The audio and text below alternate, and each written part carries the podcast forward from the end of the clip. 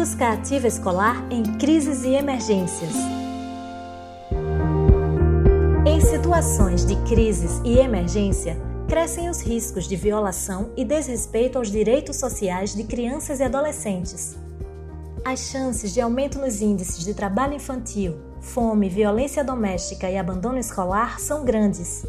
Em relação à educação, os desafios são muitos, como explica o professor Luiz Miguel Garcia, presidente da União Nacional dos Dirigentes Municipais de Educação, a Undime. Os principais desafios neste momento, sobretudo para os dirigentes e para as redes, é garantir o acesso da escola às famílias e aos alunos.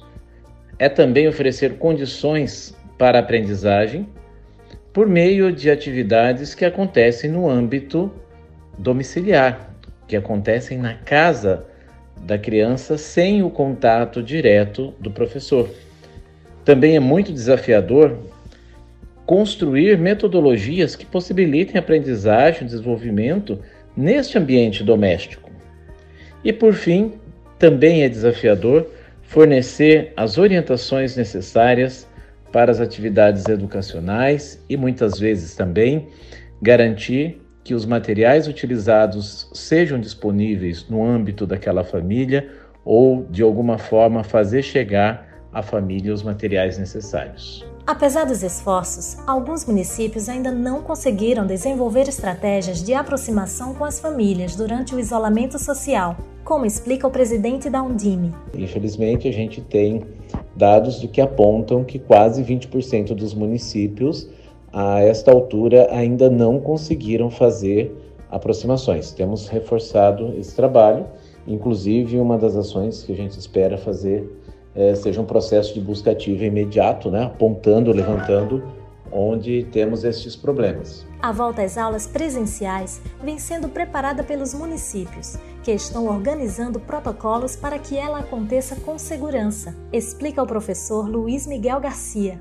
Com relação à volta, os municípios estão organizando protocolos, construindo seus protocolos, buscando as condições de ofertar uh, as necessidades em termos de higiene, de saúde.